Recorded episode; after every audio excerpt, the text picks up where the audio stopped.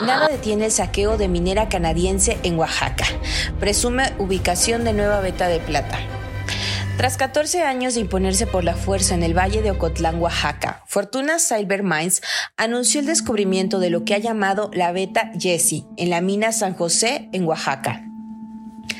Cabe destacar que esta minera desde el año 2009 es señalada por haberse impuesto por la fuerza mediante un operativo de tropas de la Policía Federal y de la Policía Estatal, ordenado por el entonces Ejecutivo Federal Felipe Calderón y el exgobernador Ulises Ruiz. Además, en el contexto de este proyecto minero, defensores de la tierra han sido asesinados y la contaminación se ha hecho presente en la región a través de un derrame químico en el año 2018. A través de medios especializados por el sector minero, Paul Whedon, vicepresidente senior de exploración Fortuna Silver Mines, comentó que la nueva zona ha sido denominada Beta Jessie la perforación realizada por el equipo de geología de la mina reconoció una nueva zona ciega de alteración y brecha. Agregó que la perforación de extensión intersectó la beta Jessie aproximadamente 200 metros más al este de la zona mineralizada Victoria, destacando el tamaño, potencial y la fortaleza del sistema mineralizado de San José. De acuerdo con la compañía, se completaron tres pozos de perforación por un total de 1.118 metros desde una plataforma subterránea.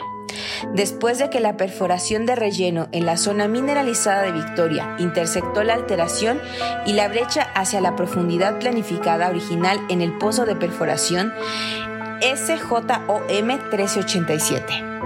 Actualmente se están realizando perforaciones adicionales para definir la extensión del rumbo y la geometría de la beta Jessie. La mineralización permanece abierta a lo largo del rumbo hacia el norte y el sur y en profundidad.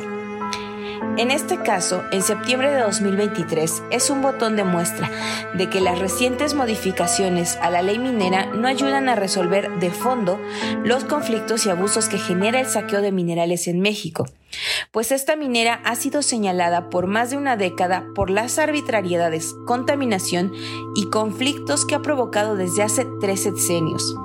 Sin embargo, los reclamos de las comunidades no han sido resueltos y la minera canadiense impuesta en el Valle de Ocotlán presume su expansión.